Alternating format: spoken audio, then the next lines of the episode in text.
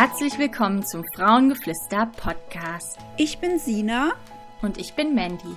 Wir sind Heilpraktikerin und Gründerin von Frauengeflüster. Auf unserem Blog und in diesem Podcast möchten wir unser Wissen rund um unsere Herzensthemen Naturheilkunde und Frauengesundheit mit dir teilen, damit du noch heute in ein bewusstes und selbstbestimmteres Leben starten kannst. Wir freuen uns, dass du dabei bist und wir wünschen dir ganz viel Spaß beim Hören dieser Folge.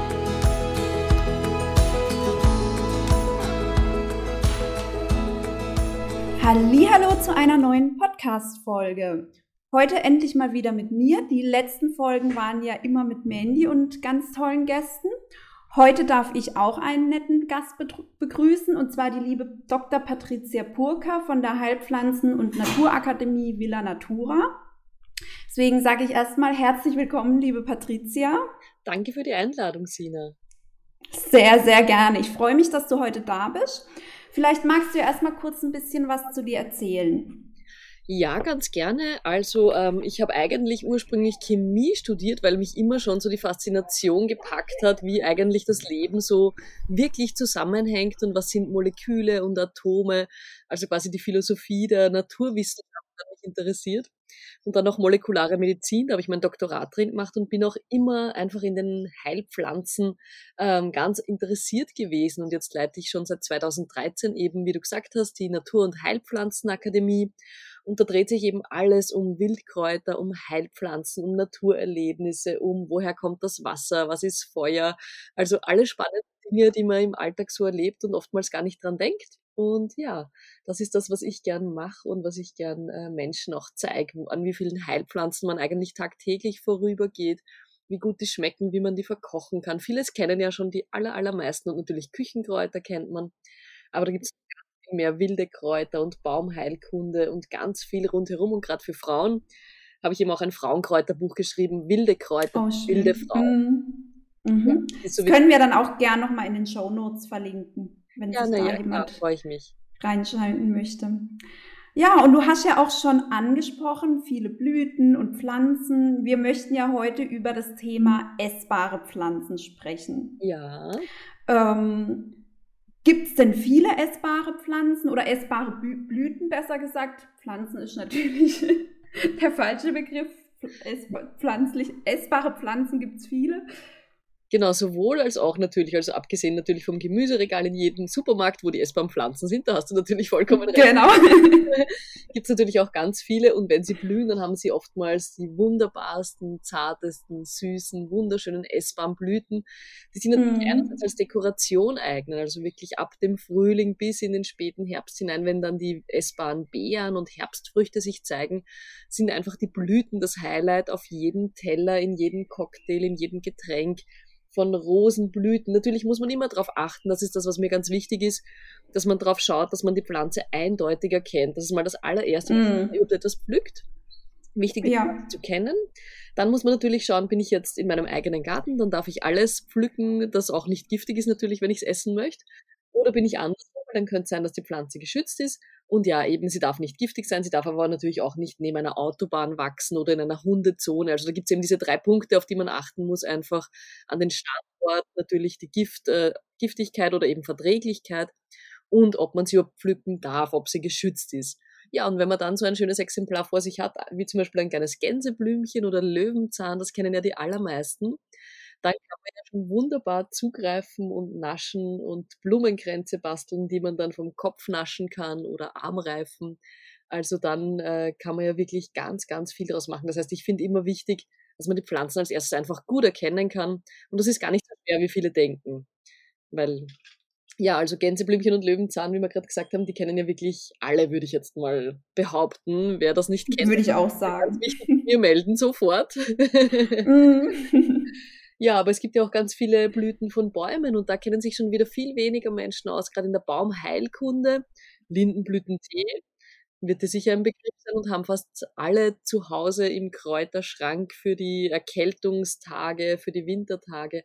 Aber besonders im Juni, wenn die Linden voll sind, bin ich immer noch ein bisschen verwundert, dass so viele Menschen dann ähm, einfach achtlos darunter vorbeigehen unter diesem wunderbaren Duft von einem Lindenbaum, der voller Bienen und Hummeln und Nützlinge umsummt wird. Und oftmals kann man die so super pflücken, weil die einem fast in die Hand fallen. Da kann natürlich auch kein Hund hinmachen auf so einen Baum, der in ein, zwei Meter Höhe wächst. Also da bin ich immer noch erstaunt, dass da niemand darunter stehen bleibt und ein paar Blüten mitnimmt, weil das ist wirklich die perfekte Blütentee, ähm, ja, Nahrung und der kleine Snack, den man auch in einem Sommerspaziergang mitnehmen kann. Einfach in einem Mineralwasser oder in einem Sirup auflösen und dann mit Blüten dekorieren. Da hat einfach groß und klein nochmal so viel mehr Lust auf die Wildpflanzen und auf die Heilkräuter. Das ist das, was ich so häufig erlebe. Mm. Ja, ich denke, da ist auch viel ähm, Unsicherheit dabei. Habe ich den Baum überhaupt richtig erkannt? Mhm. Ja, natürlich, das ist eben auch das, warum ich einfach immer wieder daran erinnere, ganz wichtig ist einfach mal das Erkennen. Und deswegen empfehle ich wirklich immer, bei den Pflanzen anzufangen, die man schon kennt. Das klingt ein bisschen wenn ich jetzt sage Gänseblümchen und Löwenzahn, das sind ja wirklich nur die aller, allerersten oder auch Brennnesseln, ähm, die ersten Pflanzen, mit denen man sich einfach beschäftigen kann. Aber wenn man nur die nimmt, dann hat man schon so einen Schönheits- und Gesundheitsfaktor auf dem eigenen Teller. Man unterschätzt das einfach häufig und deswegen kann ich da wirklich immer nur dran erinnern, wenn man dann die anderen, ja bis zu 500 würde ich sagen, gibt's die das ganze Jahr über schön blühen, wachsen und die man echt auch ganz entspannt kennenlernen kann. Einfach mal schauen, in der Nähe gibt's immer Kräuterwanderungen von vielen Menschen, gern auch bei mir. Ich habe auch eine Online-Heilpflanzenakademie, wo in den Videos alles genau gezeigt wird, weil natürlich diese Unsicherheit, die kennt einfach jeder und auch wenn ich mal in einem anderen Land bin, dann geht's mir natürlich ganz genauso, weil da wachsen wieder andere Pflanzen und man muss einfach auf mehrere Merkmale achten, wenn man noch nicht so eine Pflanze kennt. Das ist ja, wie wenn wir uns zum ersten Mal treffen, dann müssen wir auch ganz genau schauen, ah, ist das wirklich die Sina? Und du fragst dich, na, ist es tatsächlich genau. Ja, trägt sie jetzt eine Brille oder doch nicht und hat sie lange oder kurze Haare? Aber mm. am allerliebsten äh, wirst du ja schon von dem von, von Weitem erkennen, nur am Gang oder nur an einer ganz kurzen Millisekunde an einer Bewegung. Also es ist wirklich die ja.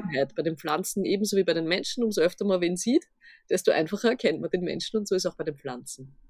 Mhm. Uns baut natürlich auch diese Ängste ab. Also ich habe zum Beispiel bei mir immer so im, im Inneren merke ich so, okay, Blüten ist so ein Thema. Man kennt so, ähm, so aus der Kindheit kennt man ja keine Blüten essen, weil die könnten giftig sein. Und es ist schon so tief verankert, weil halt so viele ähm, so, ähm, wie nennt man es, die Schönheits zum die Nutzpflanzen oder die einfach die Zierpflanzen. Nee, nicht die Nutzpflanzen, die Zierpflanzen, genau. Danke für die Hilfe.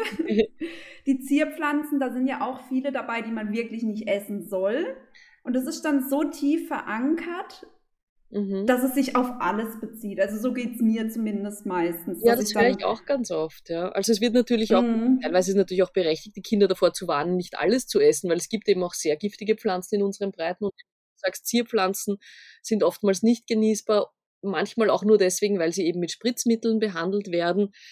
Ähm, deswegen bin ich auch wirklich für naturnahe Gärten, wo man sagt, man hat keine äh, giftigen Pflanzen, man verwendet natürlich auch keinen Dünger, der nicht gut ist oder keine Herbizide, keine Pestizide, weil dann kann man wirklich auch, und ich merke einfach Kinder, die wirklich so naturnah aufwachsen, die haben wirklich ein genaues Verständnis von was dürfen sie pflücken und was nicht. Aber ich kann natürlich nachvollziehen, dass aus Vorsicht ähm, viele eher sagen, lieber nicht essen, das ist giftig, auch wenn das dann eigentlich ein falsches Bild zeichnet. Und viele denken ja immer noch, dass zum Beispiel der Löwenzahn, auch der weiße Milchsaft, dass auch der giftig ist. Also auch da kann man die ganze Pflanze bedenkenlos essen. Ich würde es nicht empfehlen, nur die Stängel zu essen, weil die einfach sehr, sehr bitter sind. Also gerade für einfach die schönen gelben Blütenköpfe und von den Gänseblümchen, die sind ja wunderschön. Erdbeerblätter kennen auch viele oder auch vergiss man nicht. Also der Garten ist wirklich ab dem Frühling voller feiner kleiner Pflanzen und ich erzähle immer gern so eine Geschichte. Ähm, ich bin auch gern bei Schulen und in einem, in einem, in einem Schulgarten war ich mal mit einer Gruppe, regelmäßig immer wieder und in einem Jahr komme ich hin und wir gehen so ganz am Anfang durch den Garten durch und ein kleiner sagt zu mir, schau mal, ein Katzenäuglein. Und ich beug mich richtig runter zu dem vor Verwunderung, weil das ist wirklich ein Name, den, äh, den nicht viele kennen für eine Pflanze mit einer wunderschönen blauen Blüte, die eben so aussieht, als würden kleine Katzen aus der Wiese rausleuchten. Und ich gehe so auf die Knie und schaue ihn direkt an, ganz begeistert und sage zu ihm, woher weißt du das? Und er sagt mit, mit einem ganz normalen Schulterzucken zu mir, ja Patricia, das, du, das hast du uns doch letztes Jahr bei der Expedition gezeigt. Und weißt, da bekomme ich immer noch so eine Gänsehaut, weil das ist für mich eine der allerschönsten Erinnerungen Und solche Momente gibt es einfach immer, wenn man draußen ist in der Natur und da merke ich einfach, gerade Kinder saugen dieses Wissen auch so auf. Und wenn man wirklich genau schau, da musst du darauf achten, dass die Blüte so aussieht oder dass die Blätter so sind. Kinder sind da so empfänglich, also man kann da wirklich ähm, äh, guten Gewissens und guten Gefühls auch einfach mit, äh, indem man den Kindern das genau erklärt, ihnen zeigen, und Blümchen kann man wirklich mit nichts anderem verwechseln. Also da kann man wirklich ganz einfach beginnen, ähm, die Salate zu verzieren, die Butterbrote, im Müsli ein Gänseblümchen drauf schwimmen zu lassen, sogar in einem Wasserglas, finde ich, schauen Blüten wunderschön aus. Also wer einen kleinen Balkon hat oder einen Garten, ähm, möchte ich einfach wirklich dazu inspirieren, da ein bisschen mehr mit Blüten zu experimentieren. Natürlich die ganz klassischen Küchenkräuter von Melisse und auch Holunderblüten. Holundersirup machen schon sehr viele Menschen. Die kann man super einfach nur zur Dekoration am Teller verwenden, enthalten ganz viele sekundäre Pflanzenstoffe, die einfach wirklich die äh, Ernährung super ergänzen. Die eignen sich überall und schmecken wirklich, wirklich lecker. Also da bekommt man einfach Lust auf Natur und Lust auf Pflanzen und Blüten. Und das ist ja. wichtig, ist eben die Freude und die Lust am Naturwissen wieder zu wecken in vielen, die man schon manchmal vergessen hat. Mhm. Ja, ich weiß auch noch, meine Eltern haben früher zum Beispiel immer, wenn unser Holunderbaum geblüht hat, ja. die Blüten geerntet, ja. immer so als Strunk und den dann in einen Pfannkuchenteig getunkt und das ja. dann in der Pfanne gebraten. Das war auch so super lecker. Ja, das ähm, ist auch, ein, ja. Da kann man so viele spannende Sachen machen. Total, das ist wirklich auch ein Rezept, das ich ganz gern empfehle, so wie du sagst, Holunder Küchlein sagen wir manchmal gern. Ich weiß nicht, mhm. habt ihr einen eigenen Namen dafür oder eben Holunder Pfannküchlein mit Staub? Gute Frage. Ähm, wir haben es dann einfach immer nur gesagt, wir machen Holunder in Pfannkuchenteig getunkt. Ja, ja, klar, na, aber es gibt aber manchmal alle Namen, ja.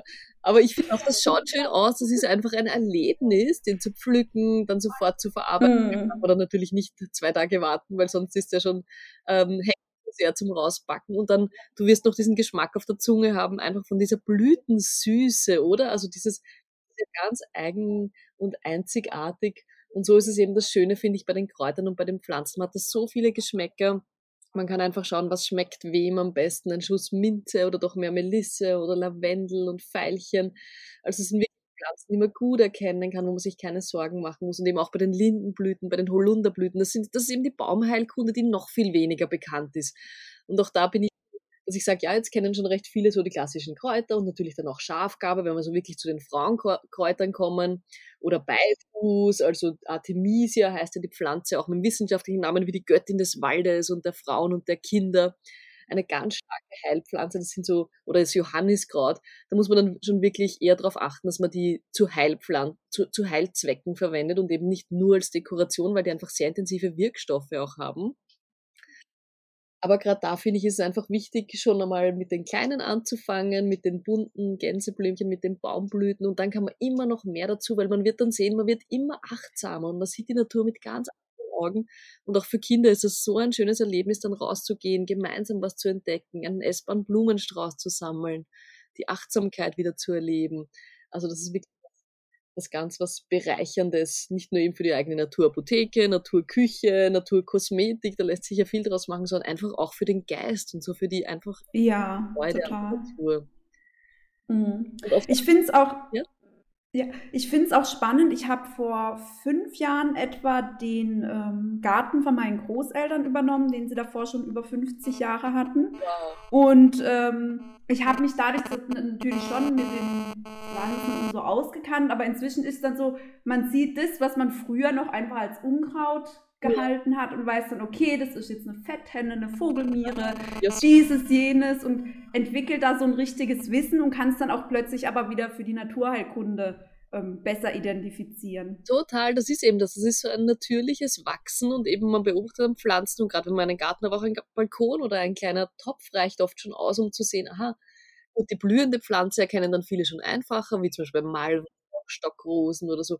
Aber dann, wenn man wirklich die Beobachtung auch nochmal draufsetzt und die Pflanze im ganzen Wachstum äh, betrachtet, wenn sie keimt und wenn sie dann Samen bildet, ich finde, das ist so spannend und da können oftmals Eltern auch, Eltern auch von Kindern viel lernen, weil die ja dann noch so die Entdecker sind und das erleben und die was basteln und bauen und vielleicht auch einen kleinen Bereich im Garten haben, wo sie herrschen können und äh, anpflanzen, was sie möchten. Also das ist wirklich einfach ganz was Schönes. Zurück zu den Wurzeln ist einfach immer ein Zurück zu sich selbst kommen, finde ich.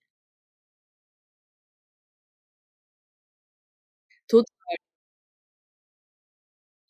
Genau, also das ist ja mittlerweile auch messbar. Man weiß ja auch vom Waldbaden zum Beispiel, das du bestimmt auch also äh, Forest Medicine ist es ja in Japan, wird das genannt, dass da wirklich die Terpene, also die Teile von den ätherischen Ölen, die dann in der Luft sind, direkt auf das Gehirn wirken, auf die Nervenzellen, den Stresshormonspiegel, den Cortisolspiegel senken. Also das ist nicht nur eben ein, ein schönes ähm, Gefühl an der Oberfläche, sondern es wirkt ganz physiologisch und deswegen das, die Natur ist da wirklich was, mit der wir uns immer mehr verbinden können und die gleichzeitig viel Freude spenden. Und ich bin auch immer so froh, wenn ich dann höre, dass jemand sagt, das habe ich jetzt meiner Freundin gezeigt oder eben äh, meinen Kindern, meinem Mann, wem auch immer. Und dass dann andere sich auch so leicht davon anstecken lassen. Weil wenn natürlich ein wunderschöner Blumentopf unter Anführungszeichen, ein trinkbarer und essbarer Blumen, ähm, eine Blumenkaraffe am Tisch steht und das hat jemand noch nicht gemacht, dann ist es natürlich nicht nur schön, sondern lecker und schaut toll aus und da inspiriert man einfach so leicht auch andere. Das ist auch so was Schönes, finde ich. Das wirst du bestimmt auch kennen, wenn du schon Vogelmiere und fette Hände und so alles bei dir im Garten hast, Großeltern. Alle, die das noch kennen, glaube ich, die werden sich dann auch gerne an dir ein Vorbild nehmen, wenn du sagst, wow, schau mal, das, das kann man so essen oder verwenden. Mhm. Ja, ich finde es auch immer ganz spannend. Ich bin auch ähm, über Facebook und so weiter in verschiedenen Gartengruppen, in Kochgruppen, Einkochgruppen und so weiter.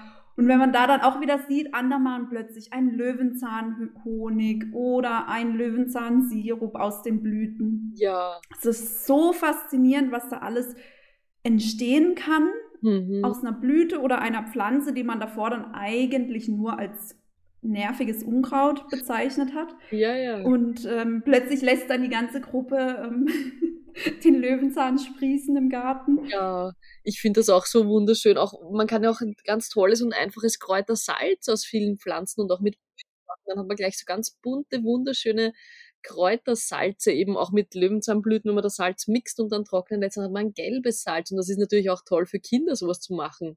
Oder mit Malz, mit grünen Blättern natürlich, dann hat man ein grünes Salz und da kann man echt ganz schöne Zubereitungen machen in verschiedenen Gläsern, verschiedene Salzfarben, quasi Kräutersalzfarben oder auch in einem Glas. Das hast du sicher auch schon mal gesehen, dass man in einem schönen Gläschen immer dichtet, unten ein gelbes Löwenzahnsalz, dann wieder ein grünes. Also so, dass man wirklich dann mit den Rosen vermischt, ein rosarotes Salz, dass man so wie einen Regenbogen dann in einem ähm, Salzstreuer hat und das ist wirklich was Schönes, was Tolles und natürlich, man hat da schon auch ähm, viel mehr Wirk- und Inhaltsstoffe, als man sonst einfach nur in einem ganz normalen Salz drinnen hätte, auch wenn das so ein bisschen profan wirkt, auch bei Duftkissen oftmals. Man denkt gar nicht, was es für eine intensive Wirkung direkt auf das limbische Gehirn hat, also auf das emotionale Zentrum. Und wenn man dann so ein Duftsäckchen Lavendel im Bett hat zum Beispiel, wirkt das auch wirklich auf den Körper und nicht nur, weil es halt ja in dem Moment kurz angenehm duftet. Man unterschätzt das oftmals, die Wirkung der Heilpflanzen. Und das ist ganz Schönes. Und auch für Kinder eben eignet sich das wunderbar mit einem kleinen Kissen ein Ritual zu verbinden oder das selber zu basteln, da ist natürlich die Assoziation dann nochmal viel stärker. Mm, absolut. Was wären denn so die ersten Tipps, mit denen man mit Blüten starten könnte? Also ich bin wirklich, wie eingangs schon gesagt, immer dafür, mal mit denen zu starten, die man schon kennt. Das ist eben sonst so ein mhm. Sicherheitsgefühl, wenn ich jetzt sage, ähm, geh mal raus und such dir Blutweiderich-Blüten, also wirklich welche, die eher die wenigsten kennen, dann ist die Überforderung mhm. recht groß und es macht natürlich auch viel mehr Spaß, da zu beginnen, was häufig wächst, was total ein mhm. identifizieren ist und was einfach auch lecker schmeckt. Und das sind wirklich Löwenzahnblüten, Gänseblümchen, das sind auch Baumblüten, wenn man zum Beispiel selbst einen Obstbaum zum Beispiel hat, jetzt im Vollfrühling gerade, also so die Zeit äh, April und Mai, von Kirschbäumen, von Apfelbäumen kann man auch die Blüten, da empfehle ich immer natürlich nur die äußeren und natürlich es ist immer achtsam sein beim, achtsam zu sein beim Ernten, weil man natürlich jede Blüte entwickelt sich dann zu einer Frucht und wenn ich jetzt meinen Apfelbaum die Blüten abnehme, dann werde ich keinen einzigen Apfel mehr äh, haben. Also einfach nur mit Vorsicht zu, zu pflücken, aber trotzdem auch da kann man eben von den Obstbäumen die Blüten verwenden. Lindenblüten, wenn sie dann im Juni draußen sind oder eben Blüten. Wirklich, ich würde fast sagen, so alle paar Wochen einfach eine der ganz normalen und bekannten Pflanzen und Blüten zu naschen und dann einfach langsam das Wissen ganz natürlich zu erweitern, weil automatisch hat man dann Lust, wieder nachzuschauen, wenn etwas anderes sich zeigt. Jetzt gerade eben die kleinen Katzenäuglein, wie ich vorher gesagt habe, zum Beispiel auch ab dem Frühling mit den blauen Blüten oder die Vergissman nicht leuchten aus den Wiesen, eben wie du schon gesagt hast, auch die Vogelmiere oder die Taubnesseln.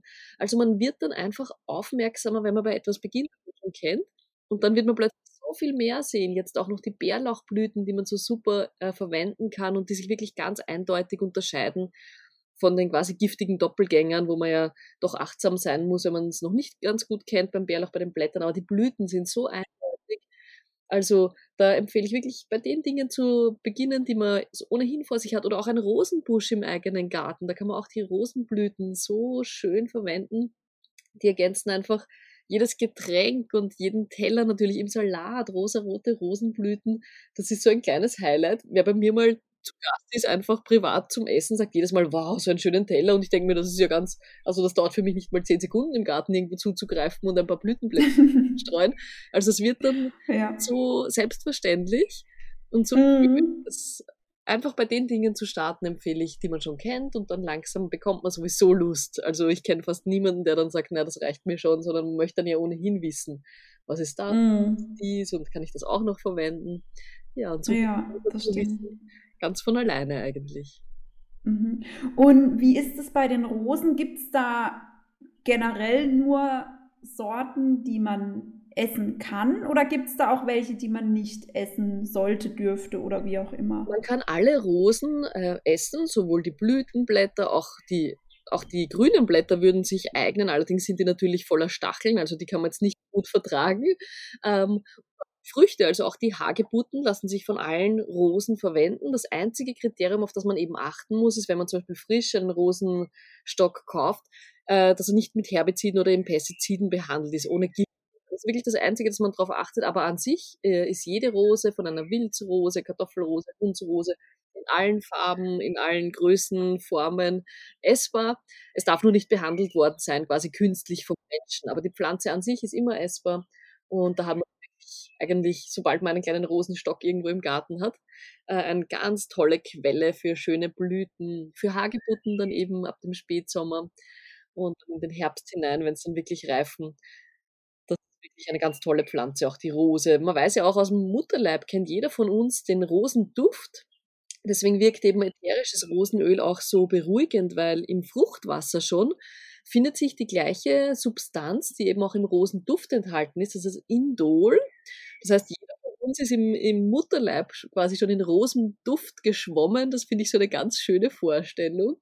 Und wirkt einfach der Duft von Rosen auf jeden Menschen automatisch beruhigend. Das ist ein ganz interessantes Forschungsergebnis und deswegen, ich bin ja ursprünglich Wissenschaftlerin, wie ich eingangs gesagt habe, und das ist eine Faszination, die mich so äh, mitnimmt, immer wieder das, das Wissenschaftliche, also das, was man schon untersuchen kann, zu verbinden mit dem, wie es dann auch wirklich einfach in der Natur ist, wenn man rausgeht und sich einfach wohlfühlt draußen, dann sind das oft die Terpene, ob wir das wissen oder nicht. Und wenn wir in einer Rose riechen, dieses Beruhigende, dieses sich zu Hause, sich geborgen fühlen, das ist dann wahrscheinlich ein Teil dieser Indol-Duft, eben den wir schon aus dem Mutterleib kennen, wo wir quasi wirklich so geborgen waren wie selten danach. Und mm, das finde ich einfach faszinierend. Ja, absolut. Also das ist mir jetzt auch noch komplett neu gewesen. Mhm. Ich finde es immer so spannend, was man dann im Podcast gleich noch selber mitlernen kann. Ja, und das mag ich auch an der Natur. Also ich beschäftige mich sehr intensiv seit sehr vielen Jahren mit Natur, mit Naturwissenschaft. Ich nenne das gerne dann die Wissenschaft. Und immer lerne ich auch was dazu. Und bei fast jeder Kräuterwanderung sagt mir irgendeine Teilnehmerin oder ein Teilnehmer einen Volksnamen, den ich noch nicht kannte. Jetzt zum Beispiel gerade eben zum Katzenäuglein sagt man oft Wetterblümchen oder so, das habe ich jetzt schon öfters gehört, aber auch das ist was, was für mich so bereichernd ist, dass, dass das Wissen eigentlich unendlich ist. Man weiß ja auch noch eigentlich von fast keiner Pflanze oder ich traue mich jetzt sogar zu sagen von keiner Pflanze, was sie wirklich alles enthält. Jede Pflanze enthält über 10.000 Inhaltsstoffe meiste ist natürlich dann Wasser und dann die, die sozusagen primären Pflanzenstoffe und dann die sekundären und dann ganz viele ähm, sozusagen Wirkstoffe, die man noch gar nicht untersucht hat. Die Wissenschaft ist einfach zu jung dafür. Also oftmals werde ich gefragt, ja, wie genau funktioniert das und wie erntet man das und wie viel und was hat welche Wirkung. Und ich muss dann oft sagen, das weiß man einfach noch nicht. Also es gibt einen ganz großen Erfahrungsschatz, natürlich über Galen und Hildegard von Bingen und die Volksheilkunde, die einfach seit Jahrtausenden sich damit beschäftigt, egal ob sie überliefert wurde oder nicht. Aber tut man noch gar nicht so viel davon und man kennt dann oftmals die Leitsubstanzen, vom Johannes gerade natürlich eben das Hyperizin und das Hyperforin.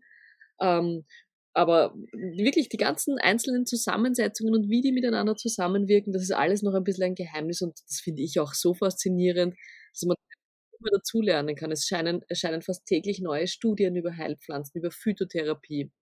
Also das ist wirklich ein Gebiet, wo man sich vertiefen kann und immer dazulernen kann, ein Leben lang. Das ist etwas ganz Schönes für mich. Mm, absolut, da kann ich dir wirklich nur zustimmen.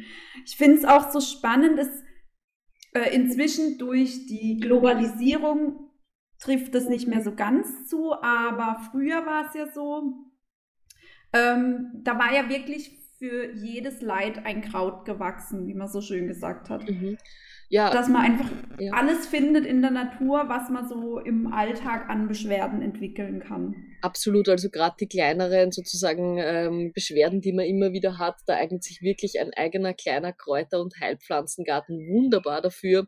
Ich bin natürlich froh, dass es die Schulmedizin auch gibt.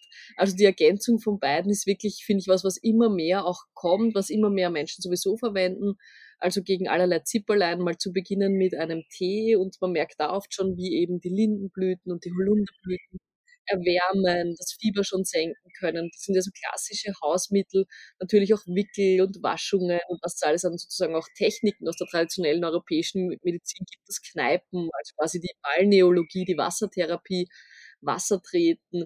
Auch in der Ernährung Pflanzen einen ganz, ganz wichtigen Stellenwert, auch mit ihren Inhaltsstoffen. Und das finde ich auch was ganz Spannendes, einfach wie man da dann mit ganz einfachen Hausmitteln wirklich gut unterstützen kann, die Heilung. Und gerade bei so kleineren Beschwerden und ähm, äh, so, sozusagen auch vorübergehen oder auch bei chronischen Dingen oftmals, natürlich akut, wenn man sich ein Bein bricht, ähm, dann ist es nicht ausreichend, sich eine Beinwellsalbe aufzutragen. Dann muss man natürlich schon noch einen Gips aber eben gerade so als Ergänzung und als erste Hausmittel ist es für mich das Allerwichtigste. Und ich finde es oft schade, ganz den Bezug dazu verloren hat oder nicht mehr so viel dazu weiß, weil es ist eigentlich einfach. Es sind sehr einfache Techniken. Es reicht schon so ein Grundwissen, dass man wirklich wieder sagt, aha, jetzt habe ich wieder meine wichtigsten Pflanzen zu Hause und ich weiß die wichtigsten quasi Anwendungen, egal ob für Kinder, denen hilft das natürlich auch gut der, als Zuwendung allein und einfach auch als natürlich mit den Wirkstoffen gemeinsam auch als Beschäftigung mit, mit der Beschwerde dann und dass man sozusagen gemeinsam, wenn man einen Wickel oder Essig, Patschal sagt man bei uns oft, also Essigwickel auf den Füßen, ähm, Halswickel oder so, das ist ja auch einfach eine Zuwendung und das tut einfach gut und so kann man für sich selber gut sorgen und natürlich für die ganze Familie, wenn man da ein Grundwissen hat an Apotheke, Hausmitteln und ja, vielleicht die eigene aus dem Garten sogar noch, dann ist es wirklich perfekt. Mhm, ist immer die perfekte Ergänzung. Ich bin auch so ein Fan davon, ähm, ich bin eh so ein Eigenversorger gerne, so, ah. sofern es zumindest geht. Ja.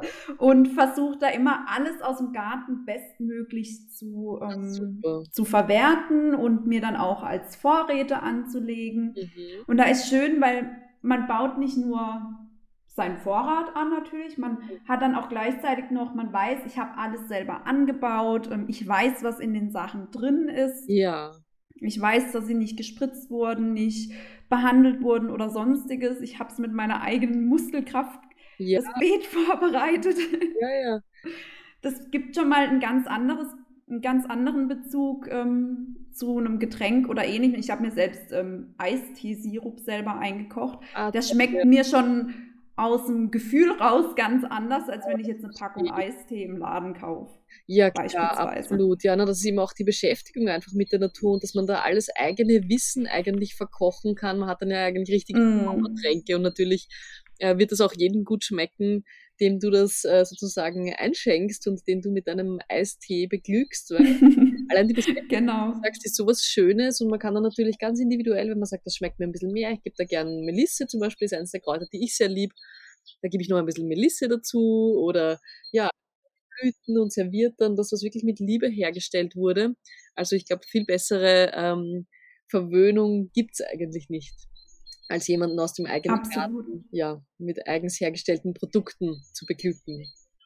Mm, absolut, da kann ich dir nur zustimmen. Und man weiß halt einfach, was man zu sich nimmt. Ich finde, das ist immer das Aller, Allerwichtigste. Ja. Gerade in der Ernährungsausbildung habe ich so viel gelernt über Pestizide, die dann sogar in Lebensmitteln nachgewiesen wurden, in denen sie nicht mal enthalten sein durften Ja. und dann nicht nur ein oder zwei, sondern gleich mehrfach. Ja, ja. Und ähm, da ist einfach schön, wenn man dann so eine eigene Alternative hat. Die sind natürlich durch die Umwelt auch nicht mehr 100% frei von allem, weil Ja, durch die Luft werden ja auch Pestizide übertragen. Ja. Aber vom Grundlegenden zumindest. Mm, Na, ich finde auch, dass es wirklich so was Wertvolles, ein kleines Stück äh, Garten zu haben oder ein, einen Balkon, auf dem man selbst Kräuter, Tomaten, also alles, was einem einfach gefällt, was einem gut tut, zieht. Das ist, äh, ja, das ist für mich das reine Leben auch, würde ich sagen. Ich finde, wir, wir leben ja nicht, um quasi ähm, fernzusehen und dann im Supermarkt geschwind einen Sirup zu kaufen, sondern unser Leben soll ja auch eine, ja, eine bereichernde Anreicherung von tollen Erlebnissen sein und schönen Momenten. Und dazu gehört das Gärtnern oder das in der Natur sein, finde ich ganz, ganz wichtig zum Menschsein dazu. Ja, ich finde es auch so interessant, dass die äh, Pflanzen auch in der Geschmacksintensität ähm, um ein so Vielfaches stärker werden, wenn sie wirklich in ihrem normalen Tempo wachsen können, Ja, ähm, wenn sie eben nicht noch durch irgendwelche Zusatzstoffe oder Pflanzenschutzmittel oder sowas beeinträchtigt werden. ja, das kennt man einfach. Oder die Tomaten aus dem eigenen Garten, die ganz Mhm. bereit sind, in den Tomatensalat oder in die eigene Hand zu fallen. Das ist einfach ganz was anderes wie aus dem Supermarkt, oder? Also das, da, da hat Ja, ganz, oder die Karotten, die frisch aus dem Beet gezogen werden, die Zuckererbsen, die man direkt nascht. Ja, und mm, mit Kamille und mit Mutterkraut und Gänseblümchen und mit allen anderen Pflanzen, die man so hat. genau. Oder wenn man dann einmal mit der Hand durchs Kräuterbeet durchfährt und hat wirklich den intensiven Geruch tief in die Haut eingezogen, der fast nicht mehr abgeht. Das ist wirklich was ganz was Schönes, oder? Ich finde auch, also manchmal Mhm. ich, ich habe eigentlich immer ein bisschen Erde unter den Fingernägeln. Das ist mir manchmal ein bisschen unangenehm, wenn ich quasi irgendwo unterwegs bin und jetzt äh, nicht in meinem Garten. Aber es ist so ein schönes Gefühl, einfach mit den Fingern in der Erde, der Geruch von warmer Erde. Ja, wenn es geregnet hat, wenn das Gras geschnitten wurde, wenn die Kräuter trocknen drinnen und man kommt hinein und der Waldmeister ist so intensiv, dass man gleich merkt, ui, der, der, der duftet ja den ganzen Raum voll. Also es ist wirklich Absolut. ja, Mm. so eine schöne Beschäftigung und so eine schöne Art zu leben, würde ich sagen. Mhm. Kann ich dir absolut nur zustimmen. Du kennst ja auch schon sehr viel, merke ich gerade. Aber eben mit einem Garten, das ist das ganz Natürliche, gell? Da beginnt man einfach sich damit zu Mhm. beschäftigen und man hat dann, jeder Mensch hat ja schon so ein Grundwissen am Pflanzen. Deswegen, ich erinnere immer wieder, es klingt zu einfach, Gänseblümchen, Löwenzahn, aber indem man mal entdeckt hat, was man mit denen schon machen kann, bekommt man einfach automatisch Lust, dann noch weiter zu lernen und dann eben die Rosen, die Baumblüten zu entdecken. Absolut. Mhm. die Königskerzen. Also da gibt's ja so viel. Und ja, man wird einfach immer achtsamer und kann immer genauer entdecken und unterscheiden. Und irgendwann einmal, ich fahre manchmal einfach auch, wenn ich auf der Autobahn unterwegs bin, sehe ich schon von Weitem, welche Pflanze wo wächst. Das, das wird dann einfach so ein inneres Wissen. Da braucht man gar nicht mehr genau nachdenken und nachschauen und alles kontrollieren, sondern man, man weiß, das ist das eine, Ja, das andere. Definitiv. Und ähm, man verliert halt auch, oder man bekommt einen Bezug und verliert den, den, die Angst. Total. Das ist so das ja, das Wichtigste. einfach, das, mit dem Wissen kommt einfach die Sicherheit auch. Das ist, genau. Mhm, das genau. immer empfehle. Einfach immer wieder genau schauen, natürlich, sich gut zeigen lassen, selber unterwegs sein und ja, mit Achtsamkeit entdecken. Mhm. Ja, ich bin jetzt auch schon motiviert, erstmal zu gucken, ob ich einen Löwenzahn im Garten habe. Blüten habe ich bisher noch, nämlich noch nicht ähm, zum Kochen verwertet. Ja. Das heißt, ähm, die werde ich dann demnächst definitiv in Salat oder ähnliches mit einbauen. Ja, super. Ich finde das so schön. Man muss manchmal darauf achten. Ich schneide sie dann manchmal einfach mit der Schere vorne ab, weil wenn man den unteren Teil quasi von den Einzelblüten verwendet, dann äh, verwandeln die sich manchmal spätestens über Nacht eben in die Flugsamen. Also dann hat man plötzlich Pusteblumen im Salat. Man bereitet den zwar eh nicht am Vorabend vor, aber auch zum Beispiel für Kräutersalz ist immer gut, wenn man nur die vorderen, wirklich die gelben Spitzen von den Blüten verwendet. Und dann direkt mit Salz mischt und dann trocknen lasst, weil dann verwandeln die sich eben nicht in die Pusteblumen, sonst hat man nachher ein Pusteblumensalz. Das ist auch schon öfters passiert. Da bekomme ich dann immer wieder oh Gott, wie kann ich das ändern? Aber es ist ganz einfach, einfach eben die, die Spitzen von den Blüten abschneiden, weil innen bildet sich ja der Same dann unten im Fruchtknoten. Mhm. Und okay, gut das ist ganz was Schönes. Mhm. Weil die Pusteblumen stelle ich mir auch so ein bisschen, ähm, ja, federig vor. Ja, genau. Also sie sind jetzt nicht giftig, es macht jetzt nichts, aber sie schmecken einfach nicht gut. Sie sind von daher mm. bleiben die natürlich im Hals kleben und da äh, empfiehlt sich eher, die, die nicht zu verwenden, sondern eben die schönen gelben Blütenblätter. Und auch natürlich mit den Löwenzahnblättern, mit den grünen kann man ganz toll Kartoffelsalat verfeinern. Ich finde, das passt irrsinnig gut eben zu Kartoffelsalat. Sind doch recht bitter, aber eben Bitterstoffe fehlen uns ja häufig. Also kann man einfach ein bisschen drüber schneiden, ab und zu verwenden. Nicht zu viel, wenn es einem zu bitter ist, aber auch da kann man die Blätter wunderbar verwenden. Ist wirklich auch eine tolle Heilpflanze, muss man sagen, aber ja von vielen noch immer als Unkraut mehr betrachtet. Ja, und dabei gerade Löwenzahnsalat ist so lecker. Ich finde auch. Mein, mein Papa macht den immer mhm. und ähm, natürlich seit ich seit ein paar Jahren nicht mehr zu Hause wohne, kriege ich es dann natürlich nicht mit, aber ich, ich träume dann als schon davon, wenn es dann wieder auf die Löwenzahn-Salatzeit ja. zugeht, mit, oh, ich hätte jetzt gerne den Salat. Ja, ich finde auch, wenn man ein bisschen sauer macht, oder gibt es irgendein bestimmtes Rezept oder einen Tipp von deinem Papa? Ich mag es gerne eben mit Kürbiskernöl und mhm. saurer, aber habt ihr da ein spezielles Familienrezept? Ähm, er macht es einmal häufig eher so einen Tick noch in Süße, dass man so diese Note hat, sauer, bitter und süß oh, kombiniert. Auch gut, ja, ja. Mhm. Das schmeckt auch richtig lecker und dann auch gern immer mal variiert, wenn da noch Bärlauch mit reinkommt, ja, ja. ähm, gedünstete Zwiebeln zum Beispiel. Oh, noch. sehr fein. Ja, ja, das klingt gut. Mhm. Ja, das finde ich auch das Spannende, eben gerade bei Salaten oftmals ähm, ich bin jetzt auch nicht jemand, die ganz viele verschiedene Rezepte irgendwie sozusagen weitergibt in den Workshops, weil ich finde, es reicht oft so ein Grundrezept. Wie macht man einen Sirup? Dann kann man ja noch immer mehr oder mehr Zitrone dazugeben, diese oder die anderen Blüten. Und beim Salat ist ja genauso. Also oftmals hat man da so einen Tipp. Ich habe eben gern Kürbiskernöl, andere geben gern Honig und Senf rein ins Dressing oder eben wie du sagst auch Zwiebel, Schalotten, das sind dann so individuelle Varianten. Aber ich finde, es reicht aus, wenn man so ein paar Basisrezepte kennt, dann kann man da so viel verfeinern und verändern und dann nach dem eigenen Belieben noch würzen. Also das ist, finde ich, ja, ganz wichtig, da einfach mm. zu entdecken, wie es einem selbst am besten schmeckt. Ja, weil im Endeffekt kommt es ja eh drauf an, dem einen schmeckt die Variante, dem anderen schmeckt sie dafür überhaupt nicht. Das heißt, da muss jeder so seinen eigenen ähm, idealen Geschmack finden, ja. sozusagen. Genau, so ist es. Ich mag es manchmal auch ganz sauer, zum Beispiel. Ich liebe auch Zitrone im mhm. das ist für die meisten dann wieder zu sauer. Also genauso wie du sagst, da hat man ja dann eh individuelle Vorlieben. Aber eben so mit Gänseblümchen und Löwenzahnblüten, ich glaube, da trifft man trotzdem jeden Geschmack, weil die haben jetzt an, mm. wenn man nicht eine ganz große Menge davon nimmt, ja keinen so intensiven Eigengeschmack, ein bisschen süß. Die Gänseblümchen sind sogar ein bisschen scharf, wenn man es jetzt so frisch isst, gleich drei Stück oder so. Ah, okay. Aber ansonsten eignen die sich ja super, einfach als Beigabe überall. Und, mhm. Und ähm, da fällt mir gerade noch ein, nimmst du dann immer nur die ähm, Blütenblätter oder die ganze Blüte mit?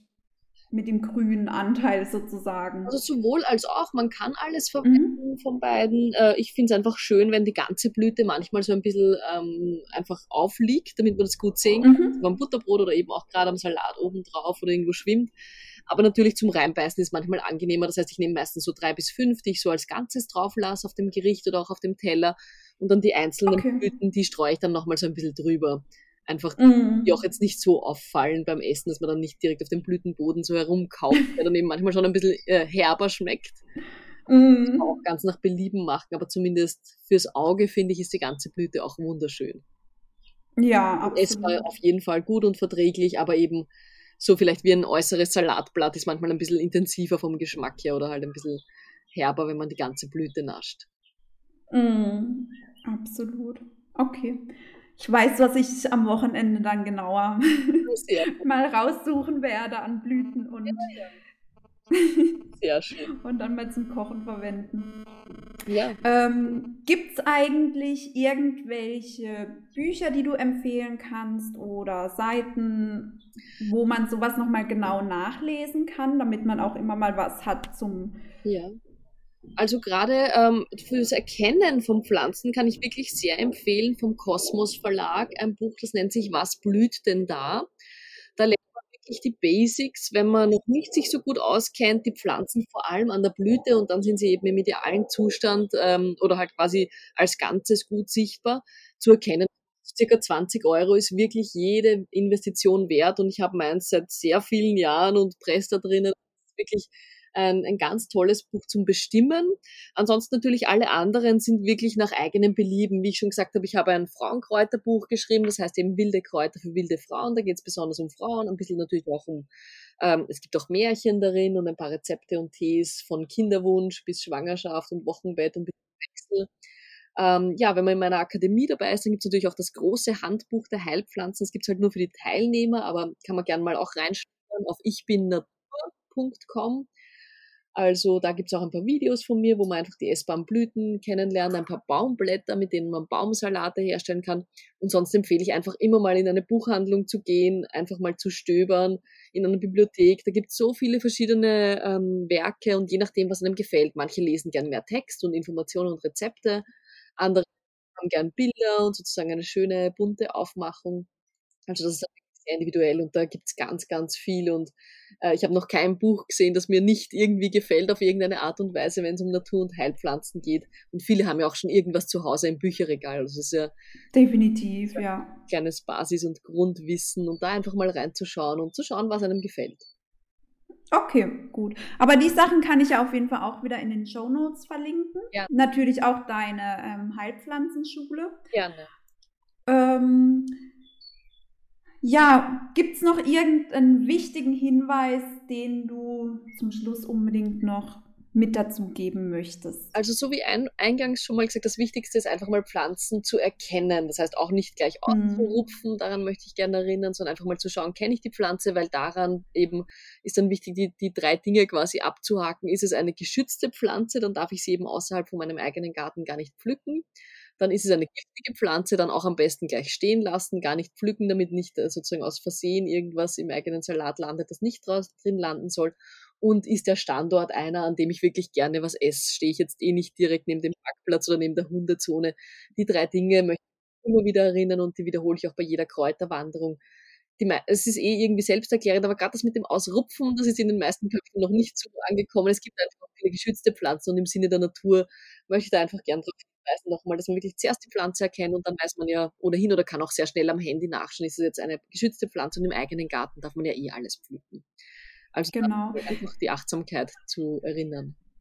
Da finde ich es auch wichtig zu sagen, das sehe ich nämlich auch häufiger in manchen Gruppen zum Beispiel, dass erst ausgerissen wird, dann wird ein Foto gemacht und dann wird gefragt, kann ich das eigentlich? Genau, essen? das meine ich eben damit. Das erlebe ich auch recht häufig immer noch. Ich habe da zwar das Gefühl, die Achtsamkeit steigt da schon, aber eben deswegen erst mhm. anschauen, erkennen und dann überlegen, kann ich die überhaupt pflücken? Will ich die da auch pflücken? Und dann gilt eigentlich in Deutschland, in Österreich und in der Schweiz überall die sogenannte Handstraußregel, dass man eben die Menge von einem Handstrauß von nicht geschützten Pflanzen in, in der Natur sammeln darf. Und das ist auch so eine gute Orientierung, die oftmals auch reicht. Also auch da, wenn man was kennenlernt, dann hat man ja oft das Bedürfnis, ganz, ganz viel zu sammeln. Und da sage ich auch oft, schau mal in den ersten Jahren, meistens reicht doch eine Handvoll. Wer von uns hat nicht einen Teeschrank oder einen Teekasten, in dem noch Tees von vor drei Jahren drin sind? Also so kann man dann oft gar nicht verwenden. Aber ich verstehe natürlich die Motivation und wenn die Freude ganz groß ist und im eigenen Garten natürlich darf man sowieso machen und pflücken, was man möchte. Aber wenn man mit den wilden Pflanzen sich noch außerhalb beschäftigt, dann einfach auch immer mit Achtsamkeit. Das ist das, was mir noch wichtig ist. Aber das hat man eh sofort drinnen, wenn man einmal dran denkt und dann möchte man auch gar nicht mehr das abernten. Und oft ist eher dass einem das gar nicht so bewusst ist. Ich, ich nehme das auch niemandem böse, der sagt, ich, ich habe es jetzt gepflückt und was ist das? Weil das ist einfach so in uns drinnen oftmals. Und wir haben das gelernt, diese Achtsamkeit. Aber wenn man das mal weiß, natürlich ist auch darauf zu achten, weil auch die Pflanze ist dann sozusagen weg, die man gepflückt hat. Und genau. zu achten. Genau.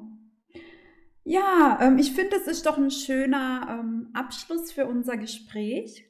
Ähm, Magst du vielleicht noch mal erwähnen, wo du überall gefunden werden kannst? Du bist ja auch auf Instagram aktiv und ja, eben auf deinen Websites. Sind, glaube ich, zwei Websites, wenn ich es jetzt richtig im Kopf habe. Genau, das sind zwei Websites. Das ist vor allem www.heilpflanzenakademie.com. Da findet eben alles über die Heilpflanzen äh, Online-Akademie statt. Man kommt auch gut hin und da gibt es eben ein paar kostenfreie Videos auch zum Anschauen über ichbinnatur.com Dann gibt es eben noch meine Seite quasi in Wien, in Österreich, die www.villanatura.at. Da finden, da sieht man eben den Kalender von den Aktivitäten, die bei uns in Wien, im Wienerwald, in der Nähe stattfinden. Da gibt es meine Bücher, da ist quasi so die regionale Seite, wo alles das vor Ort stattfindet. Ähm, ja, und sonst eben Instagram, Facebook. Seit kurzem bin ich auch auf TikTok, also vielleicht ist da noch wer da. Oh. Erst einen oder zwei Follower. Wollte ich ein bisschen ausprobieren, auch weil das ist ja auch ein spannendes ähm, Portal oder eine spannende Plattform. Und ja, das sind so die, die Orte, wo man mich am besten findet in Wien oder eben rundherum in der Heilpflanzenakademie. Okay, schön. Gut, werde ich natürlich auch alles gleich nochmal mit verlinken. Dankeschön. Dann sehr gerne. Dann würde ich erstmal sagen, herzlichen Dank, dass du dabei warst. Danke. Es hat super viel Spaß gemacht und ich habe auch schon sehr, sehr viel spannende neue Infos mitnehmen können. Ja, das freut mich, liebe Sina. Eure, euer Frauengeflüster ist ja auch wirklich eine ganz tolle Plattform, möchte ich auch noch anmerken. Dankeschön, danke. Ähm, ja, dann würde ich sagen, dann wünsche ich dir heute erstmal noch einen schönen Tag. Danke. Ähm, an die Zuhörer bis zum nächsten Mal und danke, dass ihr mit dabei wart. Und ähm, ja, dann erstmal Tschüss alle zusammen. Herzlichen Dank und Tschüss. 雨